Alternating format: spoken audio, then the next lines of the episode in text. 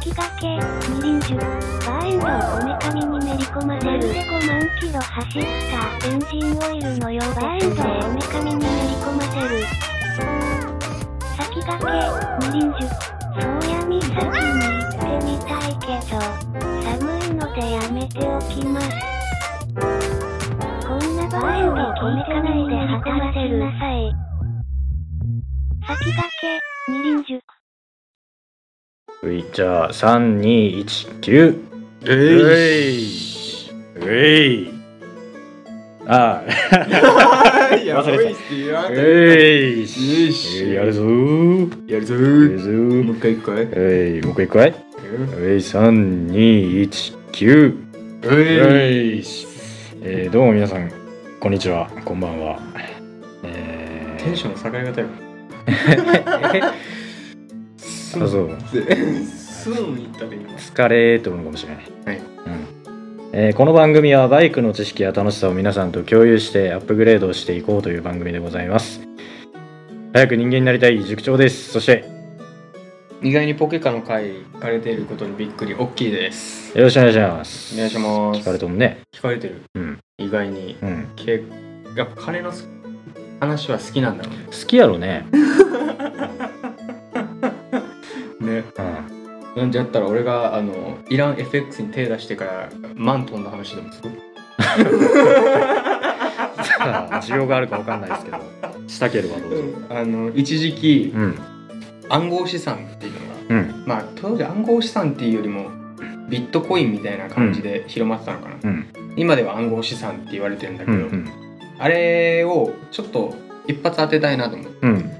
やってみたんよ、うんで入れたお金がえー15万ぐらいうんうお結構な額入れたね15万ぐらいぶち込んで、まあ、貯金があったからね、15万円ぶち込んででやってみたんだけど、うんあのあれめちゃくちゃ難しいのようんもう本当にあれで本当にもう秒でぶち上げみたいな人は多分ずっと張ってんのよ、あれ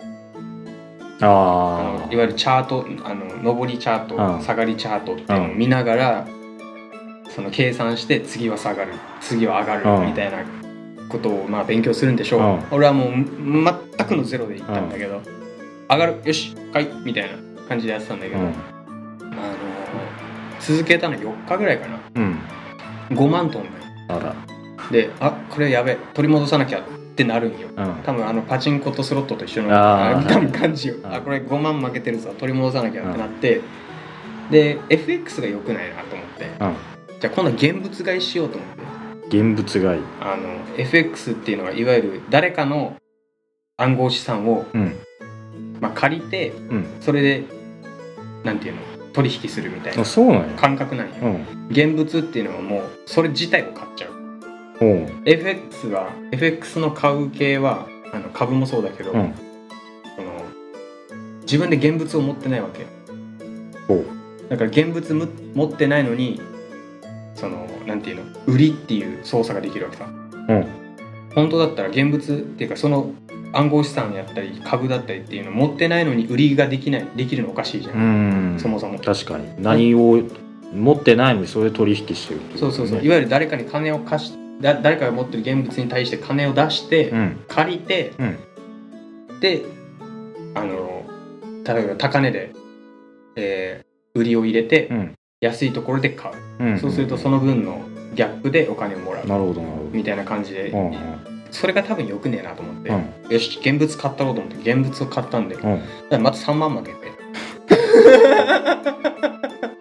あのみんな入れ始めたんだはずなんだその時、うんだだかからら急激に下がっちゃった急激に下がってうんで多分ビットコインが良くないなと思って 別の草コインって呼ばれるものいろいろ買ってたんだけど、う全部ダメで、うん結局15万入れて戻ってあのあもうダメやめようってなって帰ってきたお金3万授業料高す ぎたな高すぎた12万これマジの話で、もうこれそれ以来アカウントは持ってるんだけど、うん全く触ってんうんうんでそのビ仮想通貨のコインってうん最低額変える変えるっていうか現金に変えられるうん最低額みたいなのがあるうんうんビットコインだと0.1だったかな忘れたんだけうど、んその最低額を満たしてないと、うん現金に変換できんわけ、はいはいだから俺それを満たしてないあの草コインがうん一つだけあるんよそれずっと放置 ずっとう放置してる、んだから放置してたらなんか上がってまあわかんない今見たらもしかしたら上がってるかもしれないよ、うんだけど現金に変えられないかうら、んあの最低コイン持ってないからはいはいで最低のその最低コインに変えるためにはまたお金を入れてそのお金コインを買ってあー換補金填しないといけない足りない分だから結局多分プラマイゼロかマイ ナスなのだってもしもその額で上がってるとしたら、うんその高い値段でまたそのコインを買わ買わないといけないわけじゃん、そういうこだからもう負けとかうまい話はないってことよな要はそうそうでその次に手出したの株うん株はうまいめちゃくちゃうまくいったんようん貯金する代わりに、うんその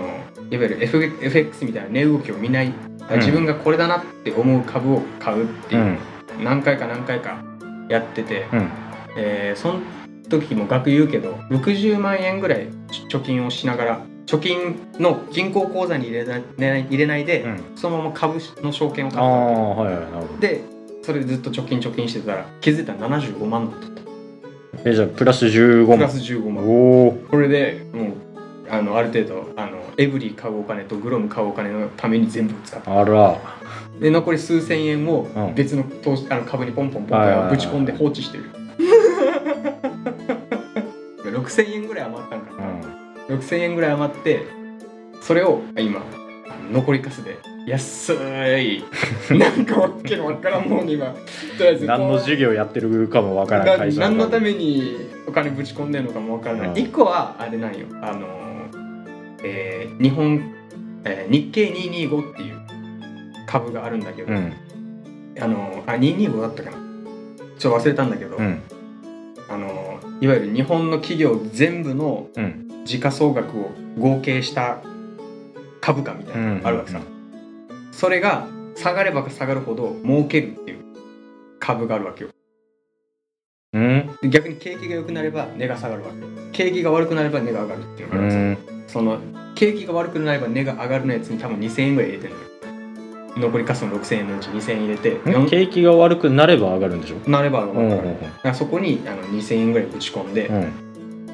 で、えー残りのやつをなんか違う変なわからん海外の企業にうんぶち込んで今放置してるじゃあ 希望あるんじゃない一時期、えー2万円ぐらいまで上がったんよおで来たこれ来たと思ったんだけど、めちゃくちゃバッドニュースが流れて今、えー5000円あめっちゃ上がったんよあうんあの日本のやつじゃなくて海外のやつなんだけど海外あのそれにぶち込んで安いやつ、残り4000円ぐらいか、うんぶち込んでそれが上がっめちゃめちゃ上がったんだよだ上がったんだけど急にバコって暴落して、うん今5000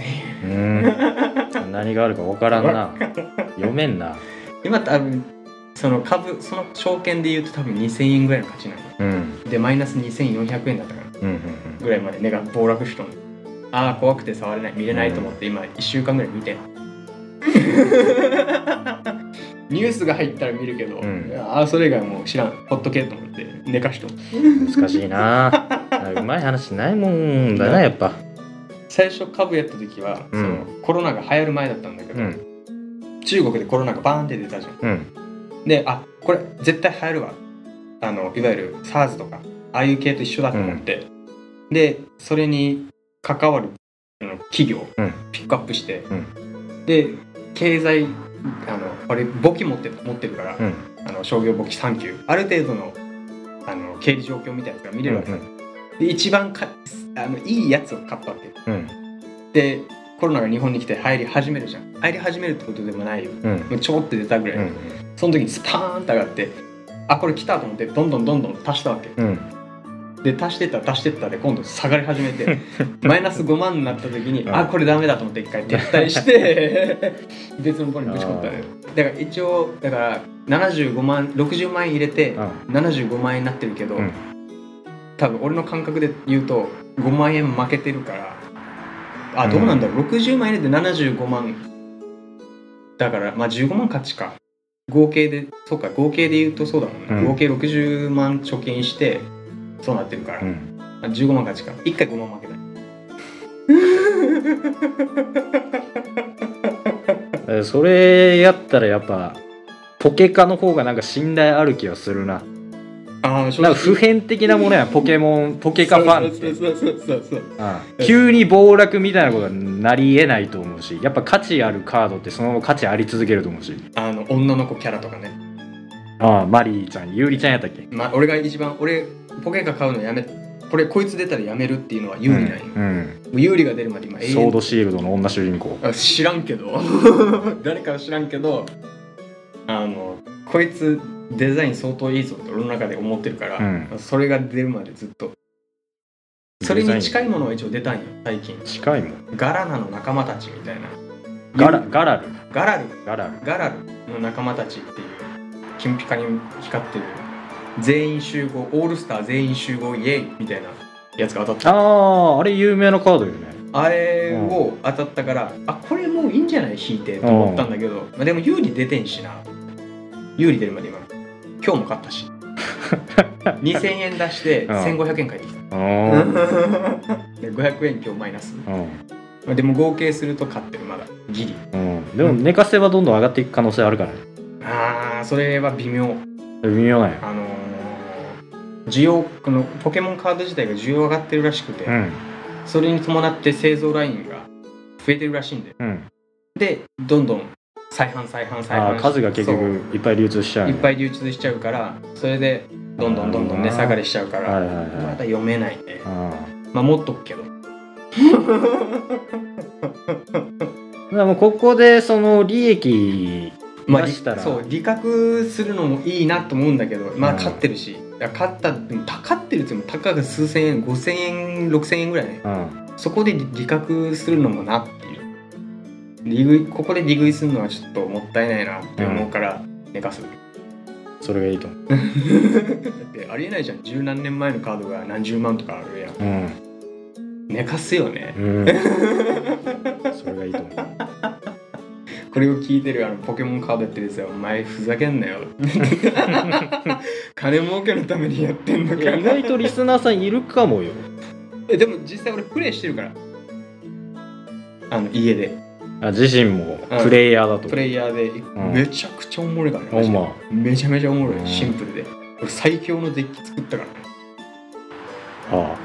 あはあうん出てきたやつワンパン出てきたやつワンパン出てきたやつワンパンみたいなずっと繰り返せるやつ作ったからもうこれで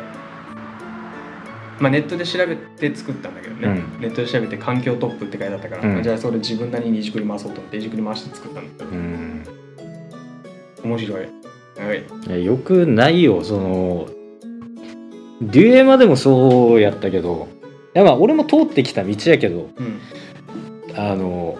デーモンハンドとか戦力外通告とかむちゃくちゃ仕込みまくって相手が出した途端に排除するみたいなよくないよ 自分はいいかもしれない相手楽しくないでそれよくないよくないあとバジュラとかねあ攻撃するたびに2マナそぎ落としていくみたいな、まあ、それゲームにならんやんあんなんドルバロムみたいな よくないドルバロムはでも出したその瞬間しか効果ないやんだけど一歩ミスったらもうリセットやんえそうじゃなくてそのもうそいつが出ただけで場を制圧してしまうようなパワーカードあるやんバジュラあの キングアルカディアスとかもあうーあれ単色デッキやったらもう終わり やんあんなダメあよの色がついて2個ついてないカードはそうそうレインボーじゃないと出せない出せないってダメあんな出した本人は気持ちがいいかもしれないがあ相手からしたら僕は楽しむためにこのカードゲームをやっているのにまた出てきたキングアルカディアスみたいになるかんねよくないよくないあんな一時環境だったからああ強すぎるでおかしいおかしいいかんよう出したポケモンそのワンパンしちゃうっていうのんそれ俺彼女相手にやってるからあ出すんだ 一応俺こいつワンパはンだからよくないよくない死んでよくないよそれこそ愛がないで愛が、う俺は気持ちいいからこうやってなんかん、いやいやいなやんて言うんだろう引き運みたいなのあるじゃんうんカードゲームそうやね俺引き運じゃないから呼ぶからはいこいつ呼びまあすってーカードのそ効果うそうそねうカードの効果でうん特定のカードをねそう呼んで山札からそうで準備して、うんはいでもういろいろああだこうだやって、う大体もう俺に 3, 三回番が回ってくるとうんもう揃っとんの、よくないいやカードゲーム得意だからそれいじめるの好きなんよはいはいパンチはい終わりはいパンチ終わりですうん発想がそのポケモンバトルやる前にトレーナー裏で暗殺すれば終わりじゃねみたいな話でしょこれ まあねまあねモンスターボール出される前にワンパンで気絶させとけばよくねみたいな発想よくないいやなんかでも強いのがいいじゃんでもモンスターハンターでいうと悪魔アイルを積極的に使ってたプレイヤーだから俺ああチーターかチーター あれ配布されるんだえ回ってくるんだ配布であったんあれオンラインで回ってくんだよ悪魔アイルああ誰かがチートで強くしたやつがってことそうねついたやつがすれ違いとか、なんか D TDS かなんかであったんだうよ、ん、うん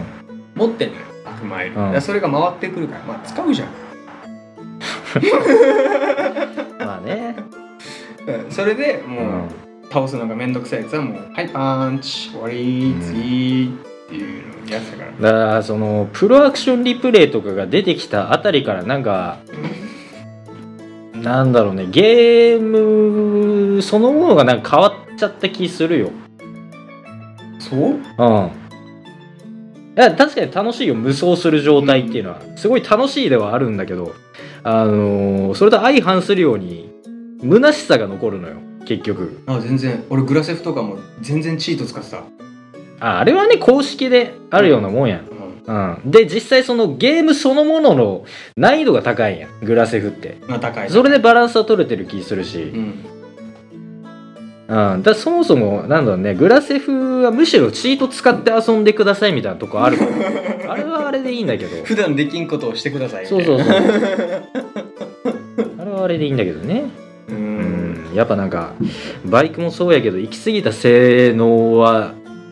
なんだろうな虚しさが残るなまあチート うん俺からすりゃトラコンもチート行為だもんな回してもバイクが間引いてくれる、うん チートでもまあそうやって行ってみるのはいいものの結果その自分の腕足らずでこけなくていいところをそのトラコンがなかったためにこけてしまって愛車が傷つくのもあれやなって思うと、うんうん、まあ素敵な進歩やなとは思うよあそこは認めるとこは認めうる、うんん、だけど個人としてはいらんチートやわまあいらんとまでは言わんけどいらんとまでは言わんけどそのじゃあ同じフィールドで戦ってさサーキットとか、うんあのやっぱこっちはあの90年代2000年代初頭のバイクが好きやからうんそれに真っ向からその電子制御バリバリ今の年出たばっかりですうんみたいな渋谷トリプル R とかうんあんなんで来られてね性能差でその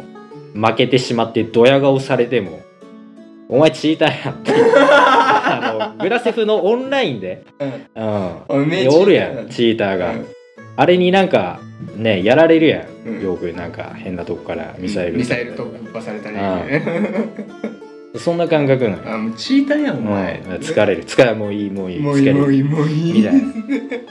こっちが関わらなくしてもどっかそう絡んでくるやん絡んでくるみたいな グラセフと一緒やね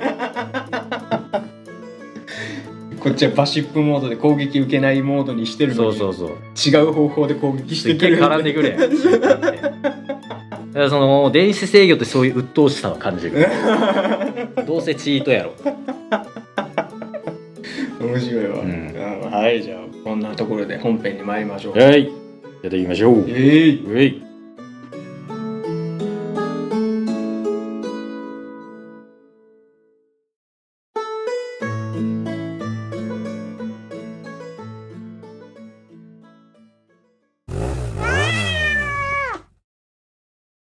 えーどうぞまあ、今回ははい私のはいお久しぶりの回でございますおね、久しぶりの回お久しぶりの、えーサーキットの回でございますおだいぶお久しぶりまあまあ俺俺がそろそろサーキット走るから、まあ、自分に対しても復習も兼ねてっていうのもああるなるほどなるほこれもう2ヶ月ぐらいまともにサーキットあ2ヶ月かどレース去年のレースい終わって以来グロムに火入れてないっていう、うんうんあのまあ、友達のあの共通のそ知知人のあの K 君にマフラーの加工をお願いして、うまんあ、それ以来全くかあの乗ってないなるほどだけど今回はまあ多分下あの初心者から、うんまあ、上級者は置いといて、うん中級者までで絶対にぶち当たる壁みたいなのがあるんだけど、はい何だと思いますか初心者から中級者まで絶対ぶち当たる壁初心者から中級者までの間絶対ぶち当たる壁絶対にぶち当たる壁しかあーもうんこれ、あの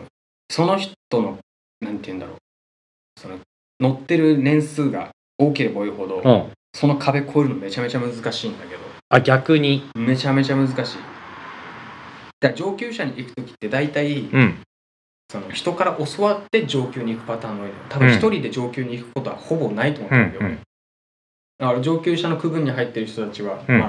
いわゆるコミュニティだったりあの自分の先生だったりでいろいろ教えてもらってるからこそ上級に行けうるんんだなけるど,、ほどなるほどそれまでそれに行くまでに絶対初心者から中級まで、いわゆる教えてくれる人がいなかったり自分で教えてもらってるけど実践中でまだできてないとか、うんで絶対にぶち当たる壁うんがあるんだけど何だと思いますか、なんやろねまあ、自分がバイク乗っててああこれはこの壁きちいなと思うだから乗ってる年数が長ければ長いほど克服するのが難しい難しいってことはなんか自分についた癖みたいなのがあるってことでしああそうそうそうそうなんでしょうょなんやろねでサーキットまあサーキットでもでまあバイクに乗ってれば絶対使うから,、はいはいはいはいなおさら克服しにくいっていうのもあるなるほど。あれじゃないのあのーコンパニオンのお姉さんに対するなんか体勢とかじゃねえのそれは。確かにそれはあの一緒の同僚だったり仕事の先輩だったりじゃないとちょっと克服できないいあのその壁かもしんないけど、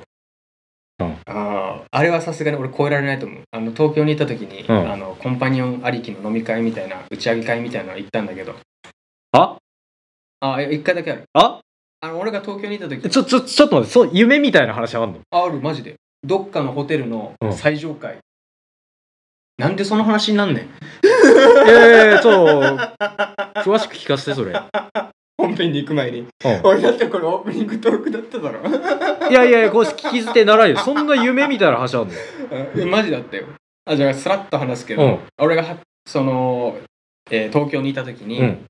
あのその時働いてた職場はいの、えーなんか飲み忘年会か新年会かそういったでかい飲み会みたいなのがあって、で、えっと、いろんな会社のこのなんていうの支部みたいな、う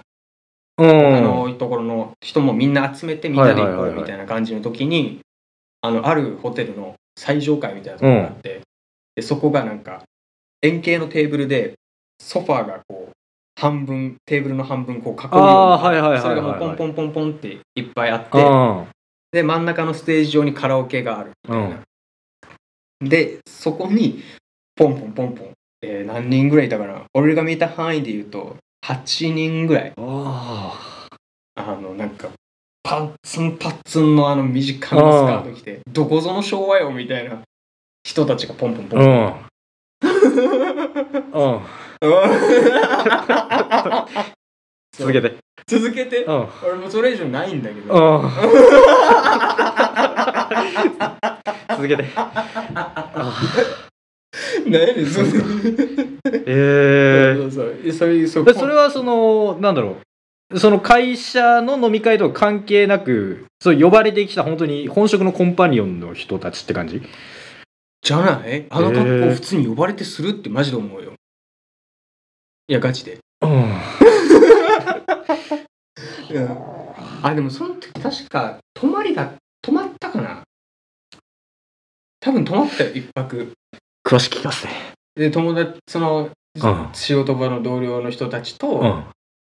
そうだよ温泉のうんホテルだ、温あーはいはい温泉で有名なところの、うんえーそこまあ、えー場所を言うと熱海熱海温泉地やん熱海に行ってそれやったんあの行ったやったやった やった俺はやってんけうんどは俺はそこに行って、うんあの食い物だけ食って、いでそこにいたあの仲の良かった人たちと一緒にもうその温泉に入った、はい終わりえじゃあコンパニオンの人たちもその直帰じゃなくてその止まったんかなあ知らんわからないそれは知ら行ん方が追えなかったただもうあの上の人たちはもう上上しとってせやろ ねウェイウェイ俺なんかこのあのまあ俺その時まだ二十歳にもなってないからうさん何やってんすかあれっつった時に「あーお前は見たらダメだぞオッキー」っつ って「オッキーダメだ大人のあれは見たらダメだぞ」っつってでその人が「もう出るぞ出るぞ」っつってうんあいいんすかそのまま出て「ああこっから先は俺たちの出る幕じゃねえ」 とかそのまま温泉に行くっていういいなぁ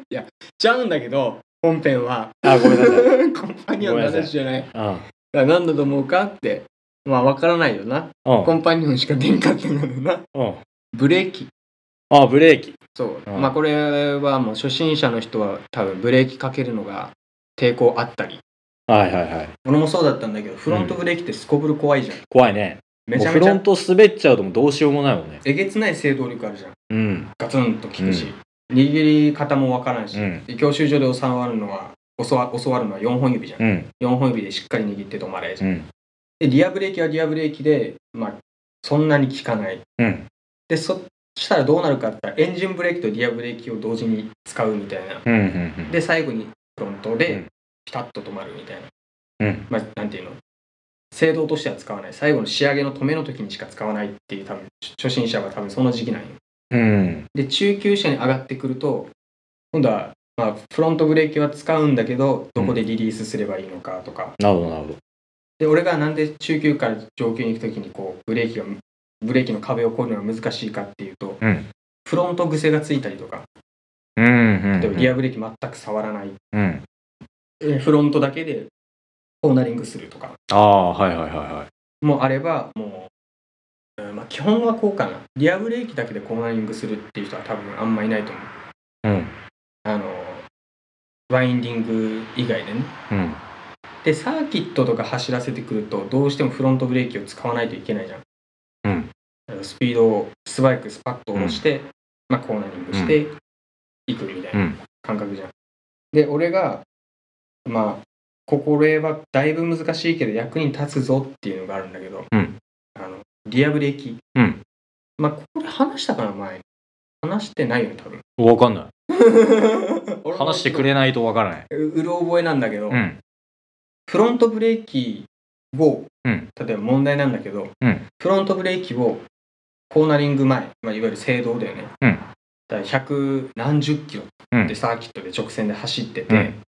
まあ、行動だったらまあ60キロとかうん50キロでまあ走ってて、うんコーナリングできるような。なんていうのちょっと遊べるようなコーナリングがあるとするじゃ、うんんまあ、ヘアピンでも何でもいいよ、うんまず直線の時にブレーキをかけるじゃんうんその後、うんフロントブレーキをかけっぱでいくそれともそのまま制動した時点でやめるあなたはブレーキをどうやどういうふうにやるえーとそう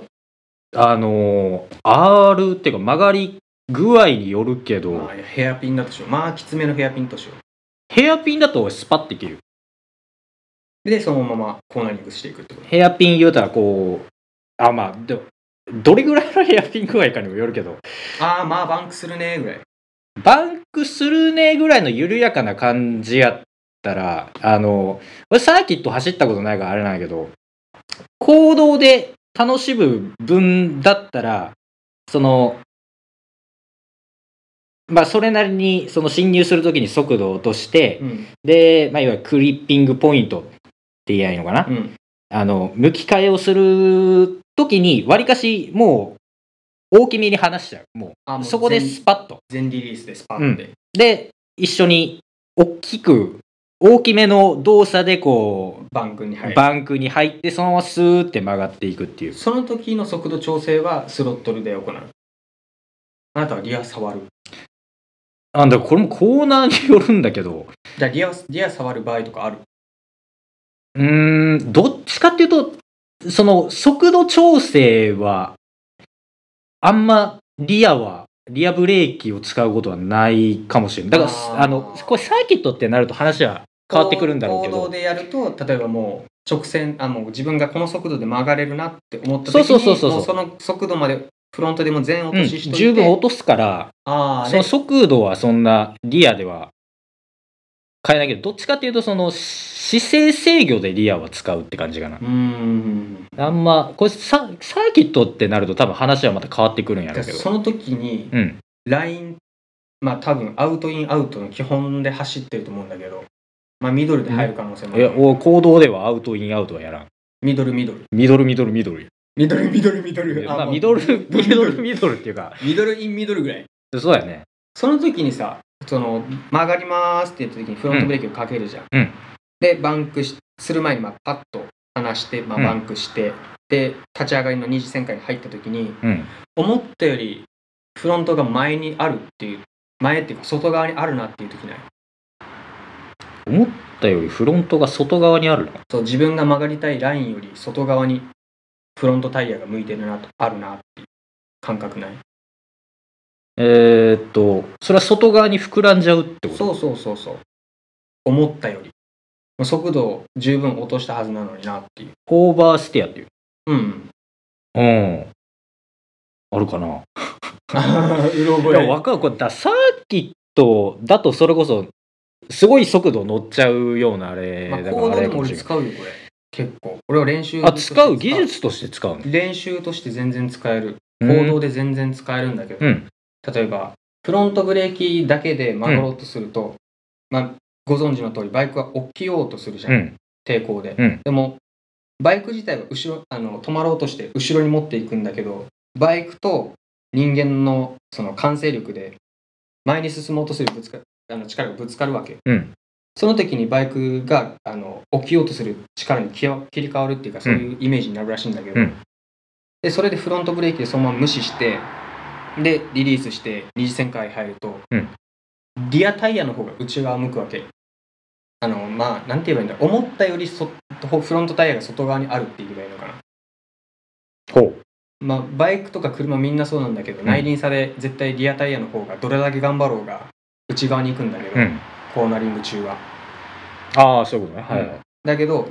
それをできるだけな内側にフロントタイヤをできるだけ内側に内側に寄せようとするのがリアブレーキだわけはいはい。でフロントブレーキとえだけでやると、うんそのなんて言うんだろう普通のフロントタイヤはこう寝て一時旋回入ってブレーキ離してうん。アクセル回すとそ普通にもうなんていうの普通の旋回になってしまうっていうかまあフロントタイヤが外側うんの方で旋回するんだうけど、ん。うん。ここでコーナリング中にリアブレーキを使うと、うんあのー後ろにタイヤが引っ張られてフロントがさスッて内側にはいはい。後ろ側を軸にフロントが入り込む、入り込むっていう。そうなまるほあど、なるほど。あ、いわゆる考線えたことなかったの、この理屈は。なでるほどね。これメリメ一応いろいろなメリットがあるんだけど、うんまあ、1個目のメリットがそれ、うんでもう1個のメリットの方が、うんその例えばリアブレーキ、まあ、速度調整って言ってくれたじゃんうか、ん。でそれをリアブレーキをすリアブレーキをせずにうん例えばスロットルだけ、うんであのコントロールするしようとすると、うんこのせあのチェーンが張ったり緩んだりしてるじゃんうん。うん。あのドドドリブンとドライブの方ではチェーンがうん。だ動力が 加わった瞬間に張って、張ってで、緩くなった瞬間に緩むとか。そうそうそうそううんそれをスロットルだけでやるとそのチェーンが張ったり緩んだり張ったり緩んだりすることでバイクがフラフラフラフラフラっなるほど、てななるっちゃうわけ、うんいらん挙動が少しだけ出るわけさ、ほど。うん。でそれをあえてあるある程度のパーシャル開いた状態で今度はリアブレーキだけでは速度調整すると、あリアタイヤがさっき言ったその後ろに引っ張られることでフロントタイヤが内側にスッと寄ってあ。はいはい。あ、かそうついうことなのね。そうチェーンが張ったり緩んだり張ったり緩んだりするのがなくなるから、うんパーシャルだからねうん。スロットルがでブレーキ調整してるから、うん。だからパーシャルっていうのは一定ってことだよ一定ね。の、あのースロットル回路だから、うんうんまあ、チェーンもそのまま張ったまんまでバイクが無駄に挙動せずにさっとコーナリングができるああいやだからこの理屈を考えたことはなかったんだけど確かにやっとるわなんかこうだからリアブレーキかけながら旋回してる方が安定してるから俺はよく使うんやけど、うん、そういう理屈やったのねまあ理屈っていうかまあもうそうなっちゃう俺もなんでこうなってんのか正直わからないやってみてああ確かになっていううんだから俺もその感覚でしかだから野生型の人間やから俺うん そうそうそうそう感覚でしかあれやった けどいやサーキ理ット屈ではそうなっとそんうねサーキットとかになると、うんこうそういうフロントが外側に行ったりとかするのがめちゃめちゃ謙虚に出るわけうんまあなんて言うんだろう、えーサーキットで走ってて、うん例えばフロントの突き出し量を変えるとか、うんそういうことをすると例えば一次旋回はフロントの突き出しが例えば出てるとして、うん一次旋回はスッと入るわけうん頭があまりにも突き出しすぎるともう急激に内側にそうそうそう切それうそう込んじゃうようなイメージあるけどねかえって乗りづらそうなだけどあれって結局あれリアタイヤより先にフロントが入ってるから、フロントの方が入ってんだろうなって思ってるんだろうけどうん実際二次旋回になった時フロントに逃げてるわけよ外側にあ内側向いてないわけうん逆に内側に向かせようとするとリアが滑っちゃうからはい突き出して荷重が後ろの分抜けてる分、ああなるほどなるほ外に出ちゃうどかうら、んあんまりハンドルも切れてないわけ、うんで結局アクセル開けた時にあのそフロントタイヤよりリアタイヤの方が内側向いちゃってはあで突き出しをするとあの、えーハンドリング性能がうん一次旋回は内側行くけど二次旋回では外側に行っちゃうっていう挙動になるわけ、はいはいはい結局リアタイヤが後ろ向いてるからあの操作するフロントがどんどん外に行っちゃう、はえじゃあすフロントフォークの突き出し1個でもあれはなセッティングってかなり奥が深いのなじゃあそうそうでリアリ例えば突き出しをうん純正に戻したとしてうん純正値にそうするとリアリアタイヤから先に入るんだけど、うんこれをまたブレーキ操作しなければ今度はもうそそのまま外に行っちゃう一次旋回も内側に向かずにうんうんミドル、うんミドルラインからの外側みたいな、でそれに対してこうリアブレーキを使っちゃうと一次旋回もそこそこ内側向いてうん二次旋回の時にミドルラインとかそこら辺なんなんていうのラインの自由度が低いようになってさ、うんまあ、突き出しをであのーまあ突き出しすることはああんまり俺おすすめしないんだけど、うん俺失敗してるから、うんうーんここでブレーキを例えば突き出しをして、うんまあ、リアブレーキを使いましたと、うんそしたら一次旋回も内側だし立ち上がりもなるべく内側に立ち上がるんじゃごめないんちかょっと整理しいやだからサーキット行って普段からセッティングしてる人は今のあの会話のスピードでついていけると思うんだけど 例えば例えば、えーさっきフロントの突き出し量を、うんえー出して、うん一次旋回をスパッと内側練るようにするとするじゃん、でそれに対してじゃあ普通にアクセルを開けると、うん外側にどんどんフロントが逃げていくって言ったじゃん、うんそれをリアブレーキに置き換えて、うんえーリアブレーキをしてあのフロンあのフロント突き出しして一次旋回スパッて内側に練るでしょ、うんでリアブレーキをかけてでできるだけなんていうの外側に行かないように操作しよううんとうする、んそうするとあのー今度は逆にフロントがススリップダウンするっていう変な挙動が出るわうけんうよ、んうんでそこでまたブレーキの設定が難しくなってくるっていう話もあるんだけうど、んあまあ、俺が今回話したのはその突き出し通りじゃないんだじゃないんだけど、ブレーキなんだけど、はいで俺がめちゃめちゃこれためになるなって思う練習があるんだけど、うんただブレフロントブレーキをかけて、うんあの俺が今の教えてもらった方法なんだけど、あうんフロントブレーキをかけるかける一時あの最初の挙動でうね、んでここをあまり強くかけないおう例えばズゴンって止めない、ん少し残す速度っていうのかななんて言えばいいんだろう例えば君が今やってるのって言ったら直線でブレーキしますってなった時にもうその自分が曲がれる速度までズバッと落として旋回じゃん、うんそうそうそうそうでそこからアクセルの調整をしながら立ち上がる、うんみたいな感じなんだけど、うん俺が今実践してるちょっといいなって思うのが、うんズドンとはブレーキしないわけ、うん最初よリアブレーキをちょんって触りながら、うんえーブレーキをガツってかけるんじゃなくてじわじわってかけていくわけ、うん結構短いスパンあの区間でなんだけど、うん今までの俺だったらズバッてかけて、うんゆるーく離していくうんうんっていうやり方だったんだけど、うんじゃなくてゆるーく握って、えー対比で言うと、えー、ろ7対36対4ぐらいフロント6リア4ぐらい、 4ぐらいうん、のもしくは7対3ぐらいの割合でかけて、でフロントブレーキ今まで通りパッて離していいんだけど、うんリアブレーキをずっと触っとくんようんうんでコーナリングしながら、うん立ち上がる寸前にあのブレーキを離す前にアクセルを開け始めるわけもうんずっとブレーキを残しつつ残しつつそこからアクセルをアクセルを開けていくわけ、そうするとあの全然進まないのよブレーキかけてるからうん空、でその頃ぐらいにはさフロントがもう内側に向いとんのよ勝手に、はいいわゆるリアブレーキかけてるから後ろが軸になっててフロントが先に入り込むっていう状態が作れるわけねそうそうそうそうなるほどなるほいどわゆるセルフステアとか呼ばれるうんやつなのかな、で勝手にスッて内側向くからそこでパカッて開けていくうんで、まあ、リアリアもその時ぐらいにはスパッて離す、うそうするともう安定した速度で立ち上がれるわけ、うんうんまあ、多分これはヘアピンとか急なコーナーにしか多分使えないんだけど、うんそんな長くリアブレーキを触るようなところってあんまないから、うん、 S 字とかは全然リアブレーキ触らないでいい場合とかあるわけうんまあ、一概には言えないんだけど大きめの緩いコーナーだったり、あとはもうパパッと済ませる系の、うんえー俺東海でしかサーキット走ってないからな東海でしかちょっと言えないなうーんあのまあ、美浜サーキットの第3コーナーみたいな感じだよね。えー大え美浜サーキットで言うと 俺全く第知らん第で第1コーナーなんだけど、ね、全く知らんでたけど、美俺。浜サーキットやと第1コーナーぐらい第1コーナー美浜サーキットしすら知らんけど、俺は。鈴鹿で言うと、うんえーあっちなんだっけあのー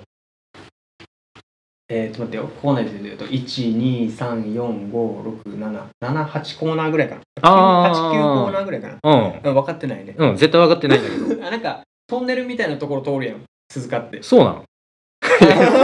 らないんだけど、俺。なんか橋橋の下を通るんよ えあれって鈴鹿だっけなんかそういう、あの、YouTube とかのオンボード映像みたいなの見るけど、あれ鈴鹿なのトンネルの下をこう通っていくみたいなやつでしうょ、んまあいや西浦の場合もあるかもしれないけどあ、西浦ね。うんうん茂木茂木とかも多分確か茂木かだからそこら辺にうん。もあるんだけど、あ茂木もね。鈴鹿にもあるんようん。 L 字のコーナー行った後にうん。トンネルみたいな L 字ってコの字かコの字のコーナはいはいはい。ーを通った後に少しこう橋の下みたいなところ通って、右コーナー行って左コーナーの時に多分使えああでもあそこ登りだ しなあまり触らわんかかなんねあんまり触らんけど、うんまあ、そのそういうコーナリングの方法あのやり方をやると、うんむちゃくちゃいいよっていう話なんだけえ。ど、うん。でこれ例えばまあ普段うんサーキットでしかじゃあ使わないとしたら行動で使えないじゃんってなるやん、うーん、まあせやねそその速度んな速度が高い時の話でしょうとはなるわなそう、うんこれで俺があの実践してる練習っていうかバイクに乗った時にやるんだけど、うんあの普通の交差点十字路交差点とか、うんまあ、T 字路の交差点とうか、んいわゆる左折、うんの時にむちゃくちゃ使えるのこれうん例えばウインカー出して左折に入るときに、うんその時って速度出てないじゃん、うんだからバイクってふらつきやすいし、うん動きやすいじゃんその時にリアブレーキを気持ちちょっと強めに押すとフロントは勝手にずって後ろうんうにんグッて向くわけ、うんそれ、うんうーんそれを永遠とやるなるほどうんで抵抗感なくすで山とかに行った時にはもう、うあのいわゆるフロントを少しだけグーッとかけて、うんフロントをまあ自分の好きなところまで、まあ、引っ張るでしょ、うんでその時にもうリアも常にかかってる状態だかうら、んもうフロントだけ離してでアクセル開けると同時にあアクセルを開けて、うんリアを離す時に、まあ、前回か、まあ、速度乗せる速度まで開けうる、んっていうまあ往復練習っていうか、うん反復練習か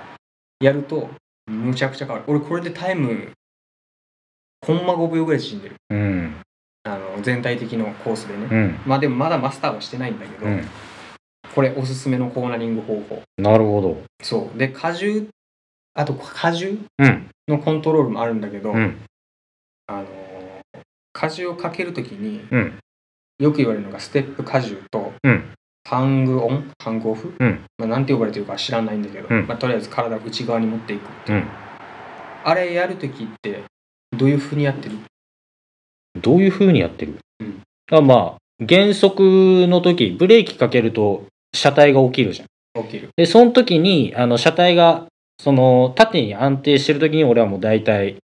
その、フォーム、うんどこに体重を乗っけるかっていうのを大体決めて、コーナーに入る手前にはもう済ませてるっていう感ああなるほどもう、まあ、直線の段階でしあのいわゆる腰ずらしをやってじ。そうそうそうそう。コーナリングに入って、うん。で立ち上がりの時に戻ってくうるんみたいな、なんかどっかの YouTube あなたも多分見てると思うけどなんか扇状に動くみたいなのあるやんああ、だからタンクを軸に、その、お尻をこう、扇状にこうずらすっていうやつね。そうそうそうそうん多分ネモケンさんかな。わかんないけうど、ん。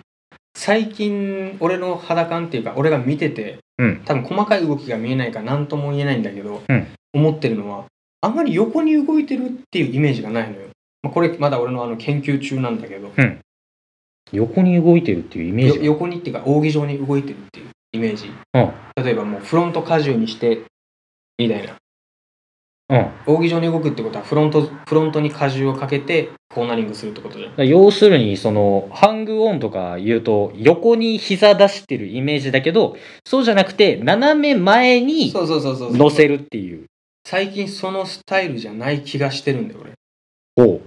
あのーどっちかというと、うん横方向に近いいや、だからそれって多分膝、いや、肘行き始めた頃ぐらいからじゃないそう大きくそのフォームが、もうがっつりこう、真横に体が出ちゃってる感じでしょそうそうそう、うん。あまあ真横にっていうかなんだろうな多分重心はぶれそのままないよ例えば、多分俺の感覚で言うと重心背中の真ん中あたりなんよ、うん背中の真ん中あたり、まああまあ、ヘルヘルメットでもいいんだけど、うんいわゆる上半身のどっかなんだけど、うん。あのいわゆる昔俺の言ってる扇状ってなると、うん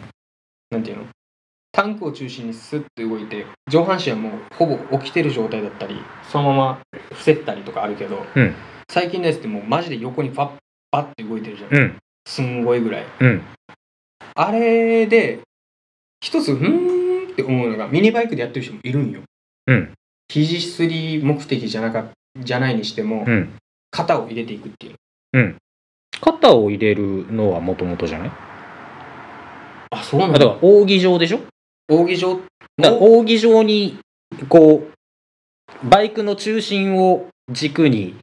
お扇状にこう動くってことは結局肩から入っていくってことだからだから足を横にずらすっていうイメージよりも肩を前に出すみたいなイメージが近いだからタックルのような形あーあそのイメージなかったの俺そういうことなのよ扇状にこう動けっていうのは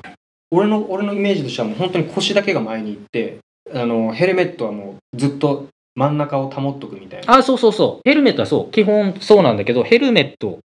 頭を軸にこの何て言うかなえー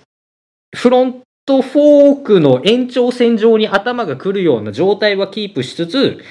肩がその内側に入ってイン側の、はい、そう内側にこう乗るような姿勢なる扇状に動くとそうういうことだこうそうこうすなるるととはハンドルってあの自然と外側に押されていかん外側に押されるだからハンドルって例えば左コーナーだった場合、ん左にハンドルが切れてるわけじゃんうんで左のハンドルのバーをさ内側に切ってるわけじゃんん左コーナーだと左は内側に内なる側ねになっ、てうるでんしょ、それで肩を思いっきり押すってことは手首に限界あるやんかそうなった時にどうすどうん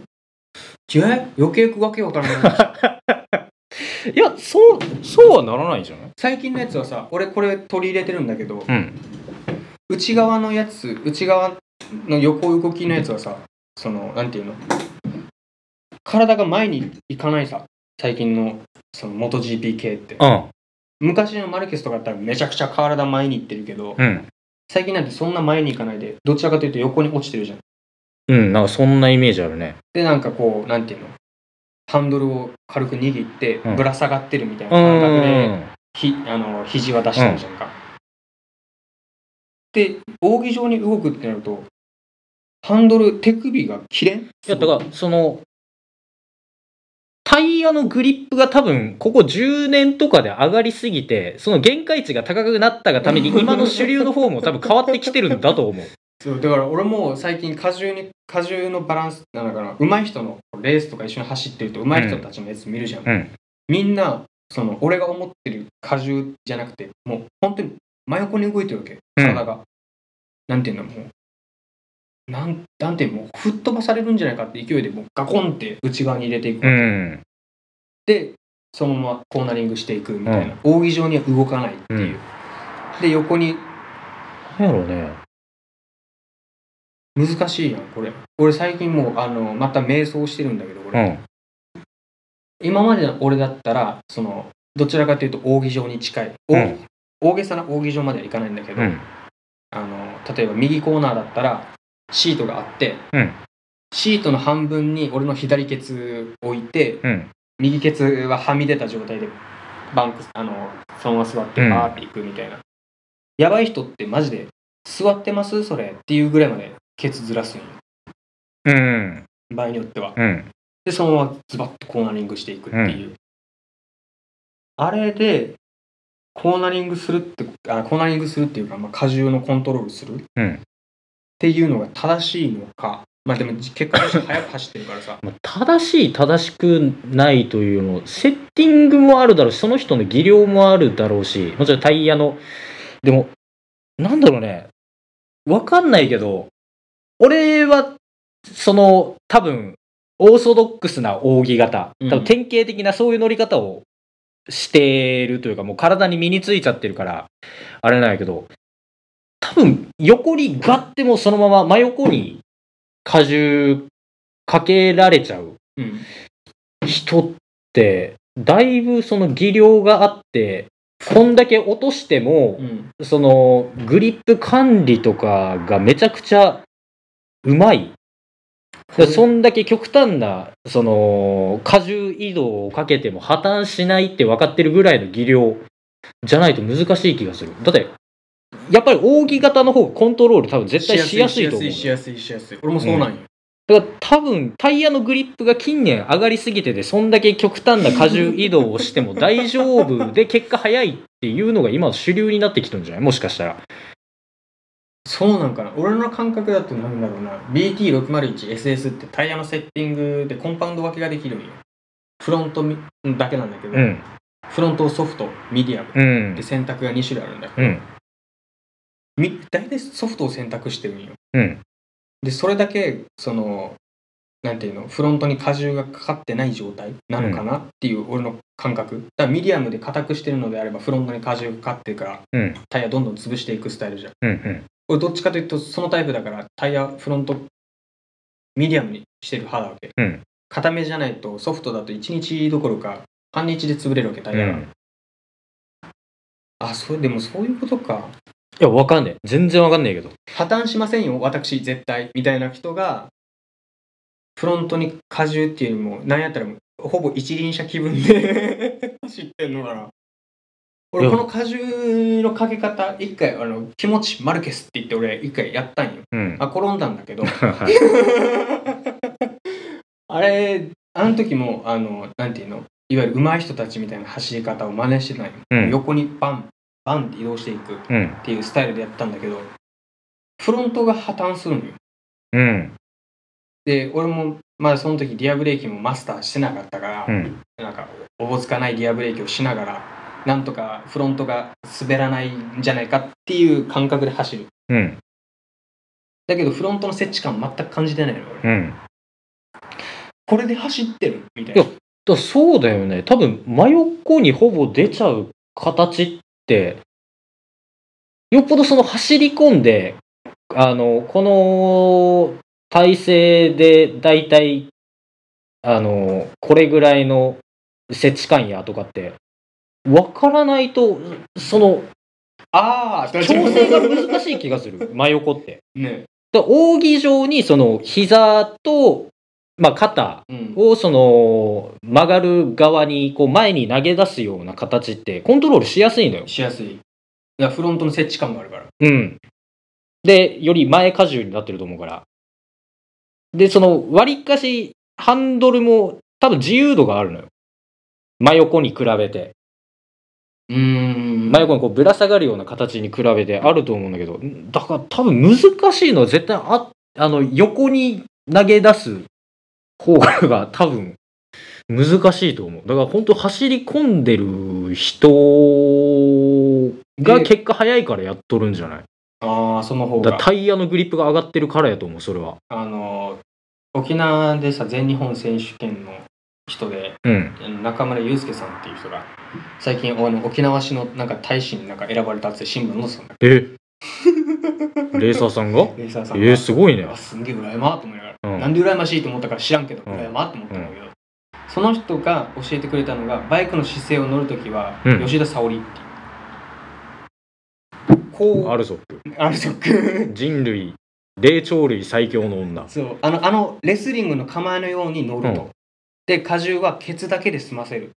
みたいな感じだったり、はいはいはいはいあのドスって乗るんじゃなくてスッスッスッと滑らせるスライドさせるような余韻を持って乗ってくれみたいな感じで言ったんだけうど、ん。うん。待ってくださいとそうすると扇状になりませんか動きは、うんってなるんよ、うんだけど速い人は扇状っていうよりも真横なんですようん。だって真横に座るってことはさこうハンドル、まあ、力抜いてハンドル置くじゃ、うんん。で乗るでしょ、うんで扇状に動くってことはどう考えてもなんて言うんだろうああそっかあ解決したわおあなるほどねどういうこなるほどそういうことかああそういうことかとどういうこあーなんて言うんだろう乗るじゃんとうん。で俺が言ってる扇状のやつっていうのはこうなんていうの動きが比較的動きやすいじゃんこの斜め前ってうん。でニーグリップも構えられやすいうん。から扇状に乗ってこうグリップしていくっていう感覚なんだけど、で今今思い出したんだけど扇状に乗ってうん。乗りましたで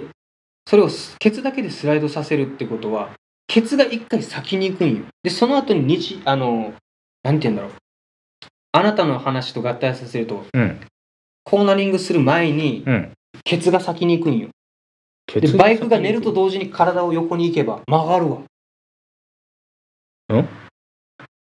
俺今まで体とケツは同時に動くと思ってたわけよ、体とケツは同時に動く。だから腰下と腰上が同時に動くと思ってたわけだから斜め前の方がスムーズで動かしやすいじゃんって思ってたわけさ斜め前。いわゆる扇状に乗るはだけど今話を思い出してあなたの話と合体させた時あにうん。思ったのが、えーバンクする前にケツを横に動かして準備してバイクと寝ると同時に上半身を入れていくっていうスタイルだうんうんうん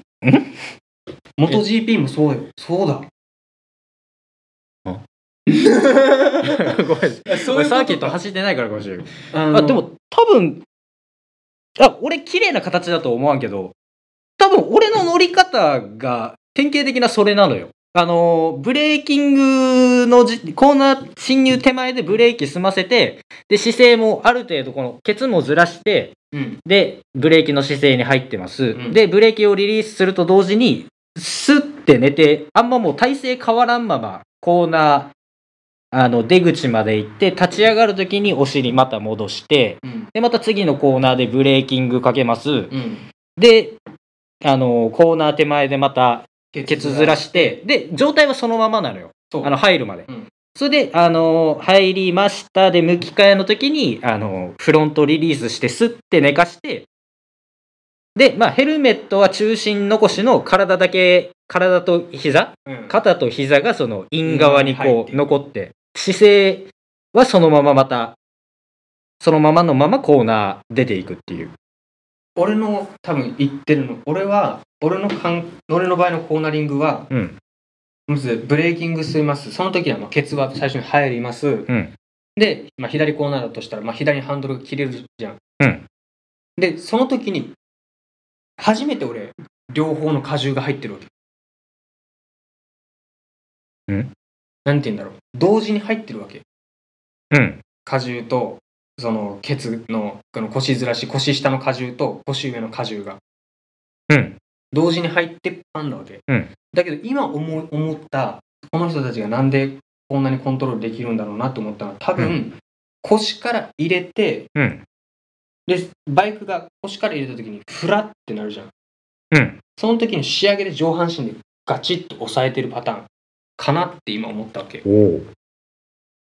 だから腰例えば俺の場合だと、えー余計余計なその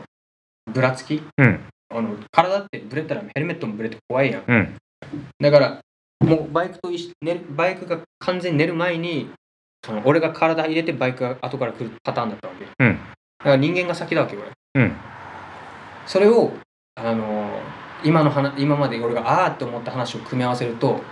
腰が先に入るわけでバイクが寝始めるときに初めて上半身が入ってスパうん。だと思うんよこれで多分だからそうすると例えば腰から荷重が入るじゃんうん。でこう上半身が遊んでる状態で脱力してるじゃん、うんでバイクのセルフステアって一次旋回からワンテンポ遅れてやってくるじゃんちゃんと言われてもそうなの。あそうなんだけど、う 俺の体感ね、うん。そのコーナリングし始めましたの後にハンドルがカツンって切れてくるから、うん。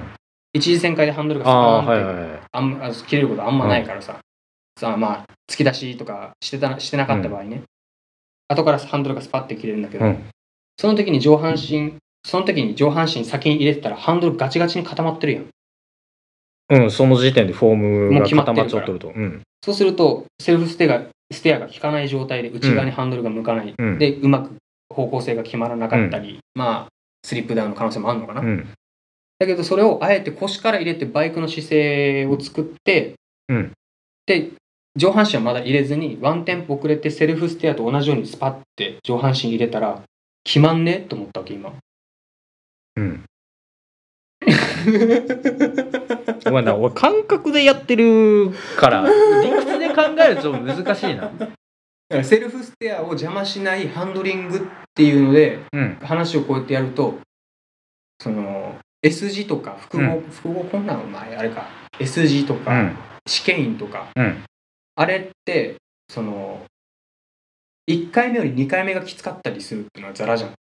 1回目より2回目。最初のコーナーよりも2つ目のコー2ナー。つ目のコーナー、うん右コーナーがあの鈴鹿でいうと日立オートマティブなんたら試験員みたいな感じのこのこの L, L, L, L みたいなうん。コーナー教習所でいうとクランクになるのかな、うん。あれを右から入るとするじゃんうん。 1回目は絶対楽よ、うんだってもう指定決まるからその後に左コーナー入ろうとした時に体を先に決めてしまったらさどう考えても後がきつくなるやんああ、まあ、それはもちろん。うん。でそれをあえて癖づそのいわゆる俺みたいに癖がついてるパターンうん。体から先に決めようっていう癖がついてるパターンだと、うんどう頑張ってもうまくいかんやんそれをあえて腰だけ先に入れてバイクの姿勢をこう変えて試験だよ、2回目の試験に、うんでハンドルに自由度効かせてハンドルが入ると同時に上半身を入れていくと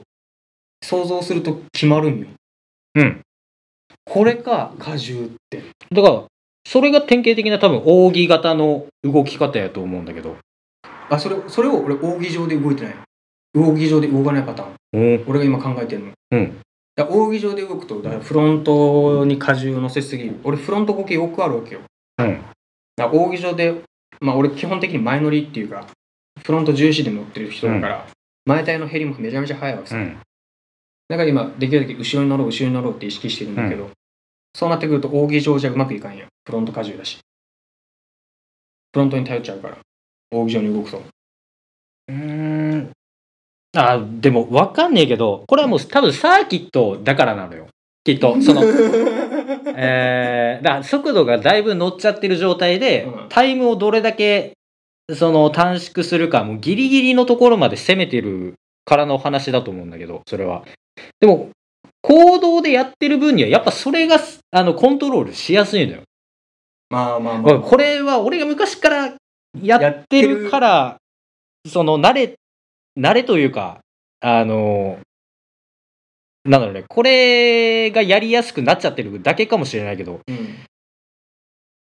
うん。だからブレーキングで車体安定してる時にある程度その、決めちゃって、うんで、あの、入った時に、もうブレーキングの時点で上半身も脱力させてる状態で、クリーピングの時に、あの、スッて向き変える時に、ある程度その、もう下半身は決まっちゃってて、上半身をだから上半身は、あのー後でいくらでも調整できんのよ。例えば、イン側に入り込みすぎちゃった時とかは、うんあの、曲がりすぎちゃった時とかは、体をインに入れれば車体が起きるわけじゃん。うんで、えー逆に膨らみすぎちゃった時は、なんだろうね。あのーハンドル内側にして体を起こすみたいなそうそうそう。それがすごいやりやすいのよ。扇形って。な、なんて言えばいいんだろうな。多分、横に体を入れるってことは、えー、なんだろうね、一直線になっとるじゃん。この、なんていうの、はい頭から、その腰のラインまでが。うんあでも体は寝てるしねまあサーキットやと体は寝てる。かで体って基本的に寝とんの よ SS とか乗ったら分かるけどか上半身ってもう寝とんのよネイキッドバイクみたいに起きてないよ、あ、ここういう状態。そうん。うからで横に動いてこうやろで体も横に動かすわけようん。で、こう、こうやろ肘なんかスロー肘とこスろ。こローってう、こうやろうんこれ完成形だ俺あこれやってみよう次のサーキットででも、わかんねえけど、多分コントロールはわかんねえよ。こっちの方が難しいと思う。横の方が。タイムがどうなるかわからんけど。うんタイムだね俺はだから、前に、肘、膝をこう前に出すやん。出す扇形の動きで言うと。うんこう、バイクの中心を軸に、膝を前に、えーで、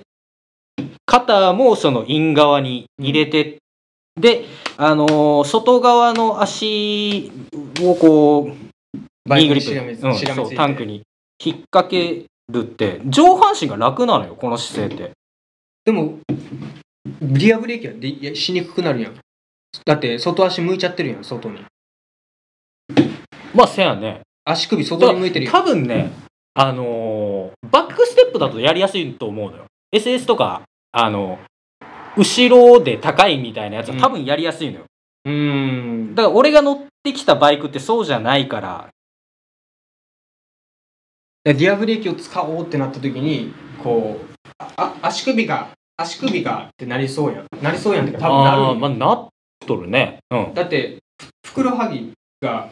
バイクにしがみつきをでだ使かってるらじゃんこれだからサーキットを全力で走ろうと思うと結局バックステップになってきちゃうと思うのよ。 バンクだけの話じゃなくて。あの足がとあ足首が届かそなういそうそう多分そういう意味でもバックステップってあのエルゴノミクス的にそういう設計になってるんだと思う多分、うん今考えるとノーマルだと確かにやりにくい感じになるなだからそのためのバックステップでもあると思うんだけどバックステップでも届くか足首えっとだからこう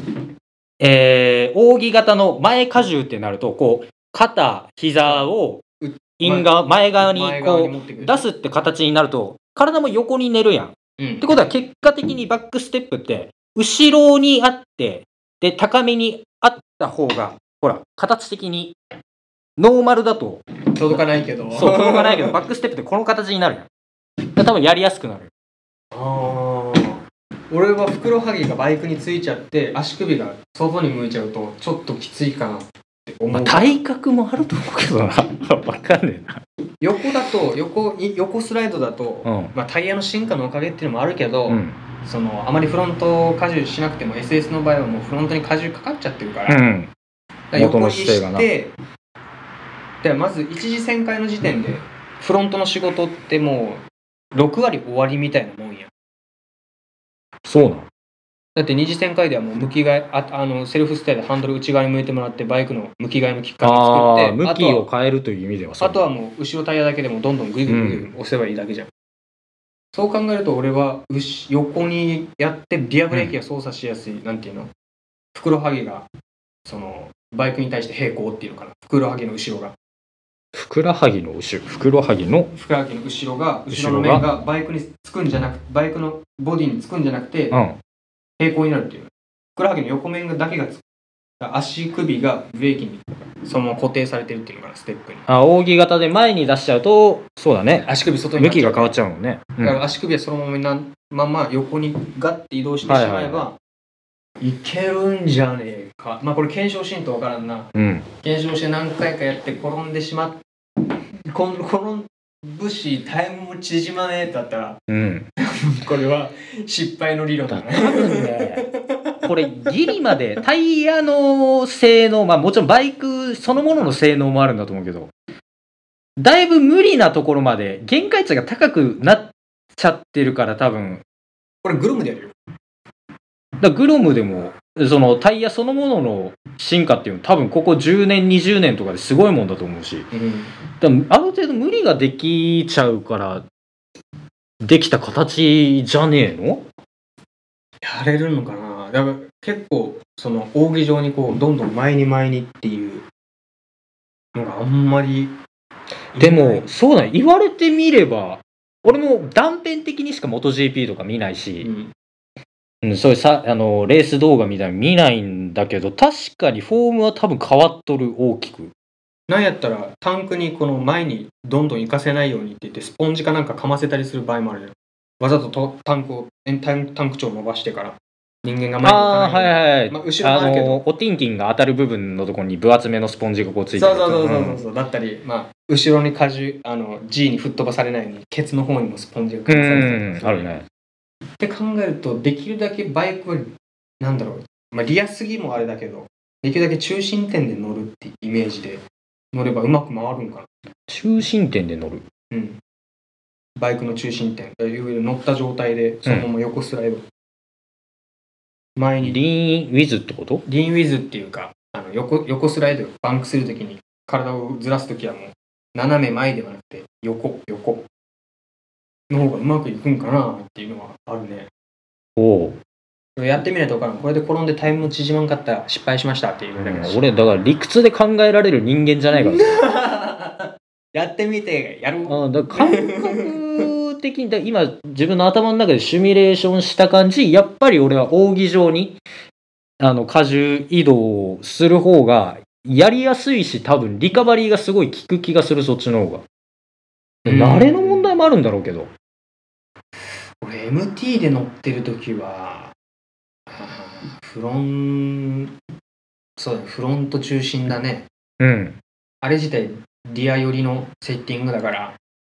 突き出し出して、できるだけフロントからあーフロントからってやってたんだけど、でもフロントからガンガンに行こうとすると、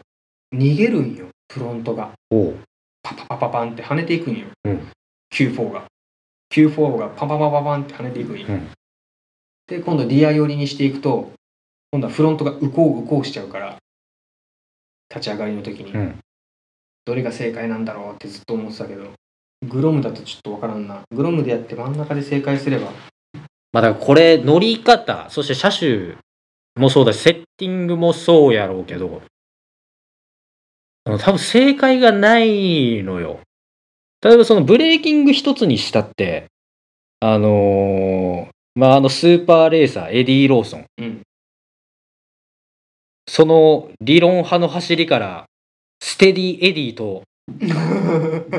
あだあだ名が付けられたあのエディ・ローソンって全盛期の時リアブレーキほとんど使わんかったらしいからねうーんん俺も最近からだよね逆にでもやっぱりそのフレディ・スペンサーとかうん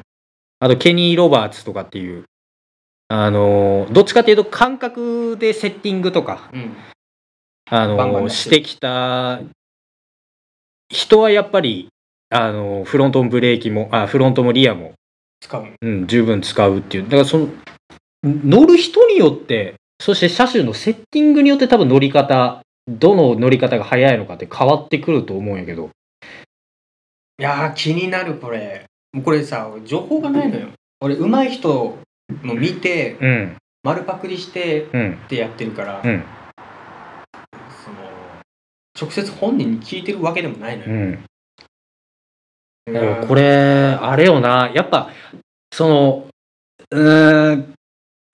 これが正しいっっていうのがない方が楽しいよねこれつらいいだかやらあまあ今回のブレーキにブレーキの件に関しては、もうほぼ俺これが正解だろうと思ってるわけ正解例えば、ばブレ前ブレーキを決めて、うんで旋回するときにリアブレーキ踏みっぱなしにするとフロントが内側に寄ってくるからうんあのなんていうのい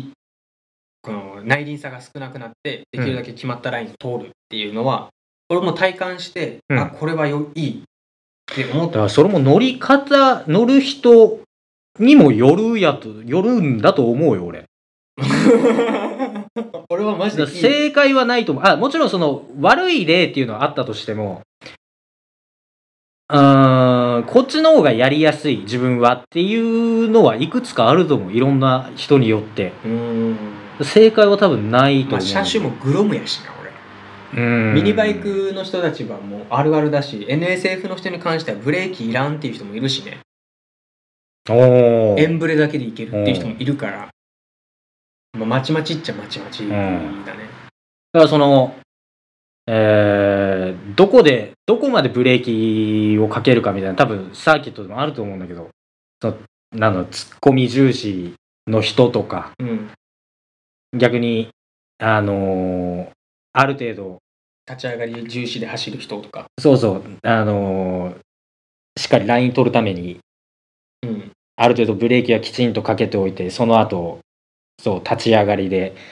稼ぐ人とか、ブレーキング一つ取っても人の乗り方次第やなっていう。俺もだから多分正解という正解は多分ないのよ。で、そこにセッティングまで絡んでしまう。もう嫌なのよ。だからノーマルでいかに、まあ、早くなくていい。早くなくていいから、あの、どれだけ自分の限界あと向き合えるかみたいな。意外に早く訪れるよその自分の限界値っていうのが、うん。そのはは絶対早く訪れるわけでその限界値を超えた瞬間にうん。今度はバイクの限界値が来るのそうなってくるといじるしかないのよだからそれは多分、それ以上のタイムを求めるからだと思うのよ。求めるでしょ普通まあ、サーキットで、その、それこそレースしてる人なんかはそうだと思うんだけど、でも多分限界は来ないのよ。あのあなたー普通に一般人程度では。いや来る来る来る来るいや、限界は多分来ないのよ。あの、前回、ノーマルでも多分全開で走ってて、絶対に転ばないってことは多分ないの。これプロのレーサーでも多分ないはずなのよ。転びはするな転ぶ時点で多分、それは限界ではないのよ。まあでも大体転ぶ時ってヒューマンエラーよでしょじゃあもう限界を迎えられないのよ。永遠にノーマルの状態で も。でそこをいかに、あのーミスの数を減らしつつそうそうそう。車体動向っていう自分との戦いになってくるから、限界は多分永遠に訪れないのよ。あーノーマルの車両でも。俺は最近あの外部から言われてるもうグロム限界 よあなたの乗り方だとゲグロムは限界よあ正直マジで NSR50 ぐらい回ってほしいのよグロム 1万ぐらいまでマジで回あ。ってほしいのようんだからこっちは我慢して走らせるんだけどうーん俺の走らせ方が良くないのかまあ、でもそれはサーキット、ランキングを詰めようとすると多分、そういうことになるのかもね。もうだって前回のレースなんてボコボコだったよ俺13位ぐらいよタイム差で言うと一番速い人で30秒、うん。でそこからコンマ刻みで313232みたいな感じで、うん俺も32秒なのうん。2秒でそんな変わってくるよね。変わる変わる変わる変わるそこそこ走ったと思うんだけどね、うんダメだったねでもその時リアブレーキ覚えてなかったしうん。フロント重視で走っとったからうん。今ならもっといけるかもしれない。あーもっと行きたいうん。うんだからその思い出しをついでに今はしゃしゃべったなるほど。 ありがとうございま練した習としてね。うん、で思わぬ発見があったうーん。腰から入れ上半身はバイクと一緒に入れるうん。これちょっと挑戦してみて結果だなうん。じゃあなんて言うんだろう俺の特技っていうか俺サーキット走ってて身についた特技みたいなのがあるんだけど、うん。まず、えー45回走ればコース全部覚えられるのとすごいな。主軸1日あればマジで覚えられるうんのと、うんあと、えーこれもちょっと慣れてきたらになるんだけどあの俺走る時ずっと癖つけてた走り方があって、うん走る時にずっとラインを4本最低4本決め作るわけ、うん例えば自分多分君の場合だと綺麗なラインで走るって考えると大体1本2本ぐらいじゃん自分で走るラインってうん俺それをタイム差があまり変わらないララインを4本作って走っておるーうんうんでそれでどんどんどんどんいいなんていうのこの勝負仕掛ける時にあこの人こっち来たからじゃあ俺あー他のラインがあなほどなるからほどこっちからタイム差としてあんま変わらんしみたいな感じでやってるんだけどそうかそうかいつもその自分が狙ったラインを走れるわけじゃないもんなレースってなると潰し合いよひどい人とかマジで狙って潰しに来るからねうんモタードとかほんとそうよ、うんうん、インは絶対開けんみたいなあの人とモタードの人たちってマジで精神力半端ないのようんもう尋常じゃない当たろうが当てようがうん何とも思ってんうん しかもブレーキもうまいじゃんうん滑らせるわ意図的に滑らせるあー人そうもねいれば、うんリアブレーキでうね、ん滑らせる人もいれば、まあ、立ち上がり滑らせたりとか、うんあと前タイヤとかもブレーキングでわざと滑らせて頭入れて、うん無理やり向き返しそうてってやる人もいるじゃん、あそこの域までまず正直達したいんだけどあねー足したいね 楽しいだろうねあそこまでできたらあじゃあ本当にあの東海に住んでる人は多分見見たこともあると思うんだけど、うん美浜サーキットのモタードクラスマジでやばいうん面白い見ててうんもう1コーナースライド当たり前うわーんふききききききききききあーきみなんたかいなモタードってそのイメージあるわくっそおもろいああれを見てたらもうたまらんくなってくるねだから DRZ のあのパンフレットを見て俺憧れたもんねまコたーナーをスライ見たことある DRZ のパンフレットあのこれスンってなってるそうそうそう滑らせてるやつでしょえらい寝かして こんな寝かすかねっていうパンフレットなんよ絶対あのステップの方畳まれてるようね、ん憧れるもんあれあれはもう天才の域うんていうかあれグリップしてねえよもうていうかあれはもう滑ってない倒れてる、うんだから永遠のテーマよねグリップかスライドかみたいな土屋圭一さんも昔なんかそういうあの特集みたいなのやっとったあけーどグリップが速いかスリそうそうドリフトが速いかドリフトが速いかみたいな、はあ気になりはするねね、バイクでやったらどうなんやろねだから最一近はもうだってスライドが主流化してきてるじゃん練習あ逆に練習とか、うんまあ、実践でもそうだけど、うんミニバイクでもスライド降りてきてるからそうなのもうずっと、まあ、へ多え分俺が気づくのが遅いだけかもしれないけうど、んわざと立ち上がりで滑らせて向き替えをするっうんていう練習もあったりするからうん多分もうバイクでスライド極めたら正直最強すごいだろうね本当に正直最強うんましてやフロントまでその任意で滑らせられるようになったらもう怖いもんないもんなないないないないない俺とかただもうリアルでもうこけるもんああうんヒキキキシャーああ失敗した10回中多分6回失敗する俺うーん。それ4回成功するんやすごいわ。 4回はできるあのだいぶダサいやり方だけどもうあのフロントでお尻出しとくフロントで思いっきりブレーキしてお尻先に出しとくああ、なるほど。できっかけ作り終わってるからアクセルパカーンみたいな、だからギアブレーキでなんていうの積極的にガーって滑らせるんじゃなくて、うん。よよっこいしょキュキュキュキュみたはいいな、はいはああいう感じちょっとダサいい。ダサいんや。 体突っ張ってるもん滑る準備してるから うんあの人たちも体入った状態で滑らせてうる、ん。うん。そっちの方がかっこいいモタードもそうだけど、うんもう入ってんじゃん体あ足も出してるじゃんうん。ああれが一番究極系よね。うん。もう一応もう今回俺はもうブレーキの話だけしようと思ったけど、まあ、スッて思い出して、俺のふ今までふっと思ってた疑問が、まあ、ふって思い出して今話せたからよかったわ。ちょっと俺今週末に行くからか、サーキットに。うん。ちょっと実践してみろ。ありがとうございました。なんかそこでまた発見があったら、ご報告ぜひここに流していただければ。クラ ンクケースに穴開きました、みたいな。クランクケースに穴開きました。うん。そういうのあったら、はい、また報告 して。糖分欲しくなってきたな、これ。はい。あもう切ったと思ってた。はい。もう以上でございます。はい。第八まあもう他になんかね、うん案があるんだったらあの全然教えていただければあの俺なんかのこの間違った情報のルフみたいなのはもう日常茶飯事だからうん。な、まあまあ何いあ、や今回は断言したというよりも、体感的にこれはどうだろうを考察し合っただけやから。この乗り方どうやろうこうじゃないのかみたいな。ね、でも最近とかも電子制御もねこう近年バーッと来てるから、うん。そういうバイクの人たちの荷重のコントロールかの仕方も管理の仕方も多分全然違うだろうし、うん。一概にこれとはまあまた言えないっていうのがまたムカつくよねうん。うんうん。だからそっちの方が面白いじゃん。いやもうムカつくねそう。俺は正解があった方がいいのよここれをしとけば間違いないみたいなう。うんはいオープニングトークに戻るけどチートで最強状態がええねん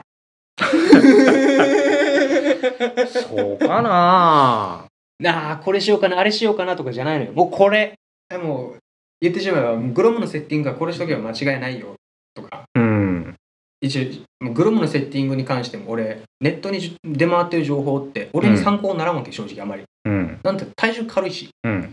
多分あの人たち内地で情報を出してる人たちって多分60キロとか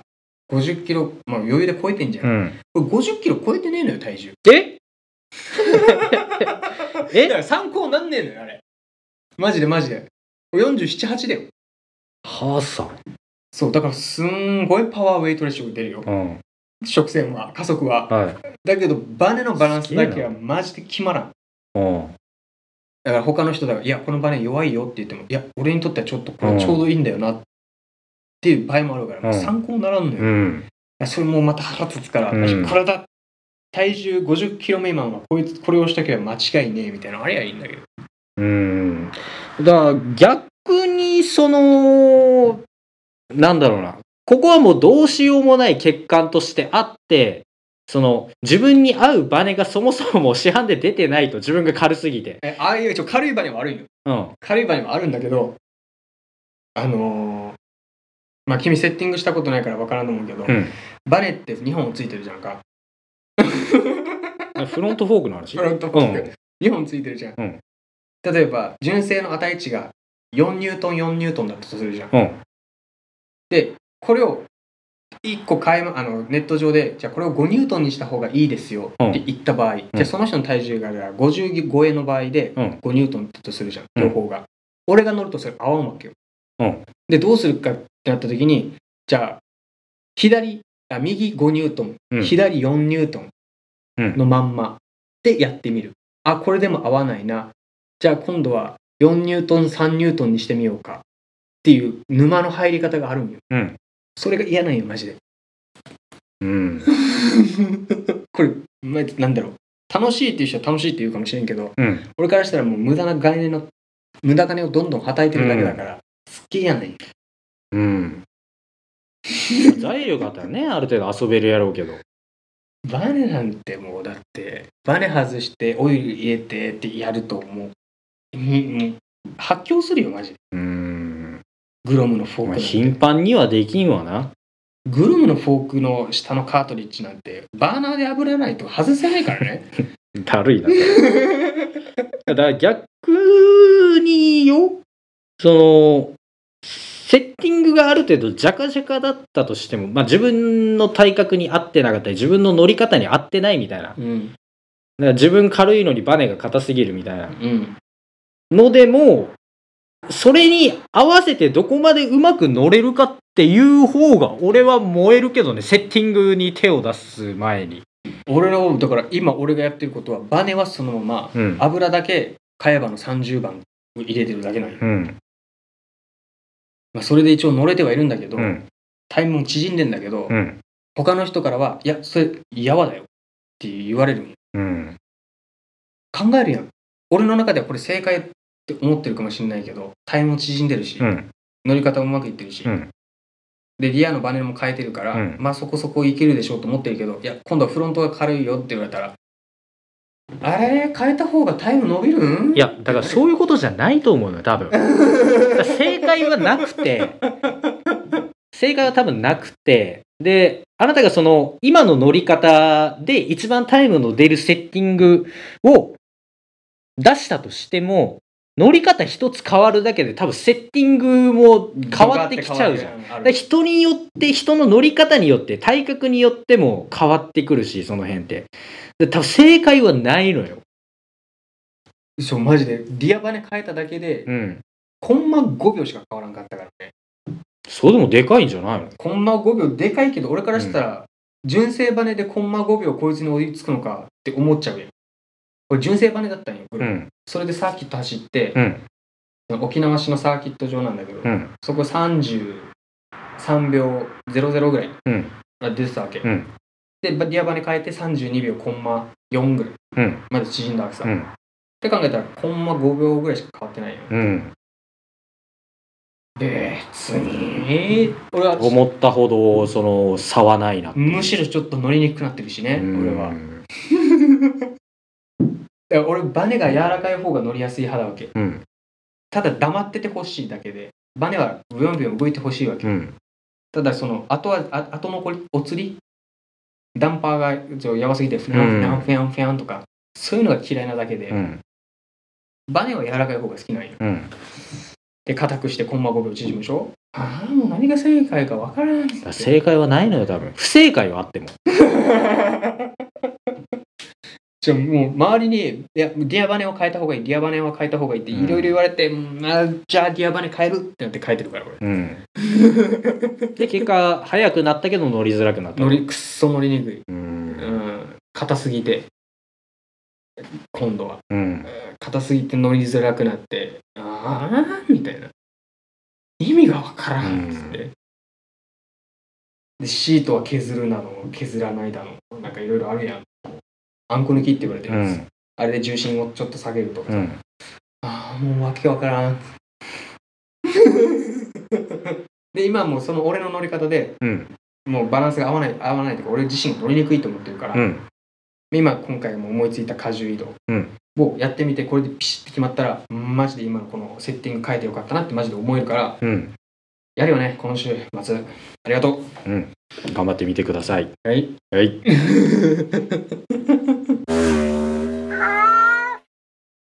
はい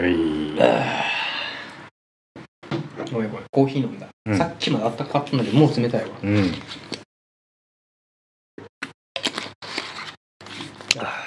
そうそうそうそうそう最近うんあ前話したかなミニバイクでめちゃくちゃ欲しいのが出てきたんよいおやマジでマジで欲しい、うんだけどクソ高いミニバイクミニバイクだってお金、うんまあ、正直じゃあお金が、えー100万あったとしよう、うんでミニバイク何でも買えるってなった時に、うん何買うなんやろねどこまで出すミニバイクにで100万あったらミニバイクでどこまで出す うーんミニバイクにどこまあ車種によると思うけどモンキーやったらうーんまあちょっと高く感じてるぐらいやけど、新車のモンキー、うん、で限界ぐらいじゃないあれ出せても547うんそんなもんじゃいそんなもんかうんナンバー付きのやつか、うんレーサーじゃなくてうんあモンキーモンモモンンキキーモンキーレーサーないなうん俺が欲しいやつ70万すんのえミニバイクでミニバイクでなんやろあの元 GP のミニっていうクラスがあるって前話してたようんその時に使われてるミニバイクミニバイクうんミニバイクの定義として17インチではないわけでしょ12 ?12 でしょうんえ何それ調べたら出るんだけど車種がちょっとなんかイタリアかどっかのメーカーなんだよ ?70? うん元ミニって調べれば出るかなこれがすごいの。えーいや、元ミニ、元 GP か。元 GP、えーミニバイクって知る。元 GP3 月から始まるよね。超楽しみ。う マルケス、えーそこそこ来てる。めちゃめちゃかっこいいの。しかも売ってんのよ。ペトロペトロナス、えなんとかっていうやつで。ヤマハうん、もうヤマハのバイクじゃない。うん。海外のマバイクなんだけど、うん。えー英語読めまてん イタリアのメーカイタリア。ーオーオーバーレオバーレオバーレっていう名前かなオバーレ。オバーレ GP0 っていう名前かなこれオバーレっていうのかなペトロナスタートの後あこれかな下オなんやろバーねレみたいな車種の写真がこれなんだけど一応ペトロナスカラーになってんだけどおー。ミニバイクでうん。価格が70万すんのうよーん。これがね、めっちゃくちゃ欲しい。どうすごいのこれは。 うーん、しファッション、結局。うん、行動乗れるやつなの。元 GP のミニバイクって言いたいだけの話。行動乗れるやつなのこれは。行動乗れないやつじゃない。あー 155cc 短気筒。エンジンは4速。うん倒立フォーク。前後ディスクブレーキ。うんで、センターアップマフラーと。うん。ままあ、普通のミニバイクだと 思う。あ、センターアップってだけでまた何かたげるもんはあるな。だから NSF でもあれだからセンターアップでも倒立じゃないから成立フォークやからうん。そこに倒立フォークっていう、うんいるかいらんかって言われたらうんうんっておオバーレって呼べばいいのかな多分イタリア語って言ったらちょっとスペイン寄りだから H は発音しないって考えるとうオんバーレ、オバーレ。オバーレ聞いたことないな。オバーレ GP0160 っうん。ていうえー、10多分12インチだと思うんだけど、うん10インチあ10インチって10インチ。もっとちっちゃい 10インチ。タイヤ選べな。 10インチ言うたら、アドレスと同じぐらいじゃないもうなんか、あの、なんだ、ピレリがタイヤ出してるから、うん多分ピレリのそのタイヤぐらいしか買えないですうね。ーん。高そう。これがめちゃめちゃ欲しい。まあ、走る、まあ150で言えば、まあ、他にもあるけど、なんだっけ。なんかどっかのアジアの海外の方にも出してる 150cc のミニバイクあるんよ。M、MR? MR だったっけ ?MP だったかななんか MR 系だった。MR だった気がするんだけど。うん。見た目は NSF だけど、うん 150cc ぐらいなの。うん。あー、あ MR だったよっけあれ。ー、んな感じだった気する。あれも、あれは、倒立フォークでセンターアップで、倒立やったっけあれ多分倒立だった気がする。うんあ、倒立じゃなかったかな。だから NSF と似とんのよ。うん。ただなんか MR か MP かなんか文字がスパッて入ってる。台湾の、あ、違うな。どあな、わかる気すアる。ジア圏のどっかの。ずいぶん前に記事を読んだ気する。あったな。ああるでしょ。うんあれの方が多分比較的安いし。そう、だかから安いから、その、NSF に取って代わってミニバイク業界に切り込んでやろうみたいな、これ普及させていこうみたいな記事を昔読んだ気するんだよ、これ。でもあれセッティング難しそうなんだよな。うーん。だって 150cc なんて言ったらもうオーバーパワーやん。まあフレームはいいとしても、うん。多分バネとかは絶対一新しないといけないから。そう考えると。うん。ノーマルじゃふにゃふにゃだしうん。ミニバイクってその排気量うん。でこう速度を上げ下げするっていうよりもスプロケットで変えたりするの方が多いのようん。そうするとあの、まあ、大体加速寄りのスプロケットにして初速スパンといくうん。あとはまあコースが大きければスプロケットを加速ではなくて最高速寄りにしたりで,、でそのたそのたんびにこうふにゃふにゃのサスペンションうん。多分俺のイメージをうん。純正はもうふにゃふにゃってイメージがあるから、うん。それで交換しないといけないってなった時にあるんかなパーツって、うん。 NSF って流用できるじゃん NSR のパうん。うーツを、ん。だからそそれだから比較的こう安価っていうのはあるけどうん。手に入りやすいうん。フロントだけでも多分3万から5万ぐらい手に入るからうん。一式よフロント、まあ、比較的安いクレースはできると思うけど、まあ、NSF の嫌なとこって壊れやすいじゃんうん。キャブレターやしうん。うんなんか機嫌悪くなったりするじゃんうん。 MR は FA だっけキャブだっけわかんねえ。覚えてない。ないわ俺もあどうなんだろうねいやださっき台湾って言ったのは台湾のパーツメーカーが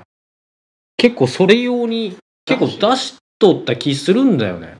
そう考えたらじゃあ比較的安価でやりやすいのかだと思う多分。そんな値段も高くなかったでしょ、あれ。うん、なんか、なんだろうな、沖縄の うん。ミニバイクレースって、100cc、125cc 超えちゃうと、うんオープンクラスになっちゃうわけ。うん。む、無快、無制限無制限の無無制差別級。もう、 もう無限に改造していいわけさ、うんもう財力のあるやつの勝ちみたいな。うん。そこに 150cc とか投下したら、まあ勝負できるやん。うん。 125cc のノーマルグロムよりは。うん。うん。そう考えたらな、全然ありだけど、俺なんでグロム買ったんだろもう言ったるなう。よ。 30何歩出してグロム出すより、ちょっとな、おそれは言ったるなよ。なんでグロム、うん、くそ難しいしよう。ん。 NSR の方がまだ乗りやすかった俺はいや、あの、あるよ、そういうことも。なんで PCX だったんだろうなあるよ、それは。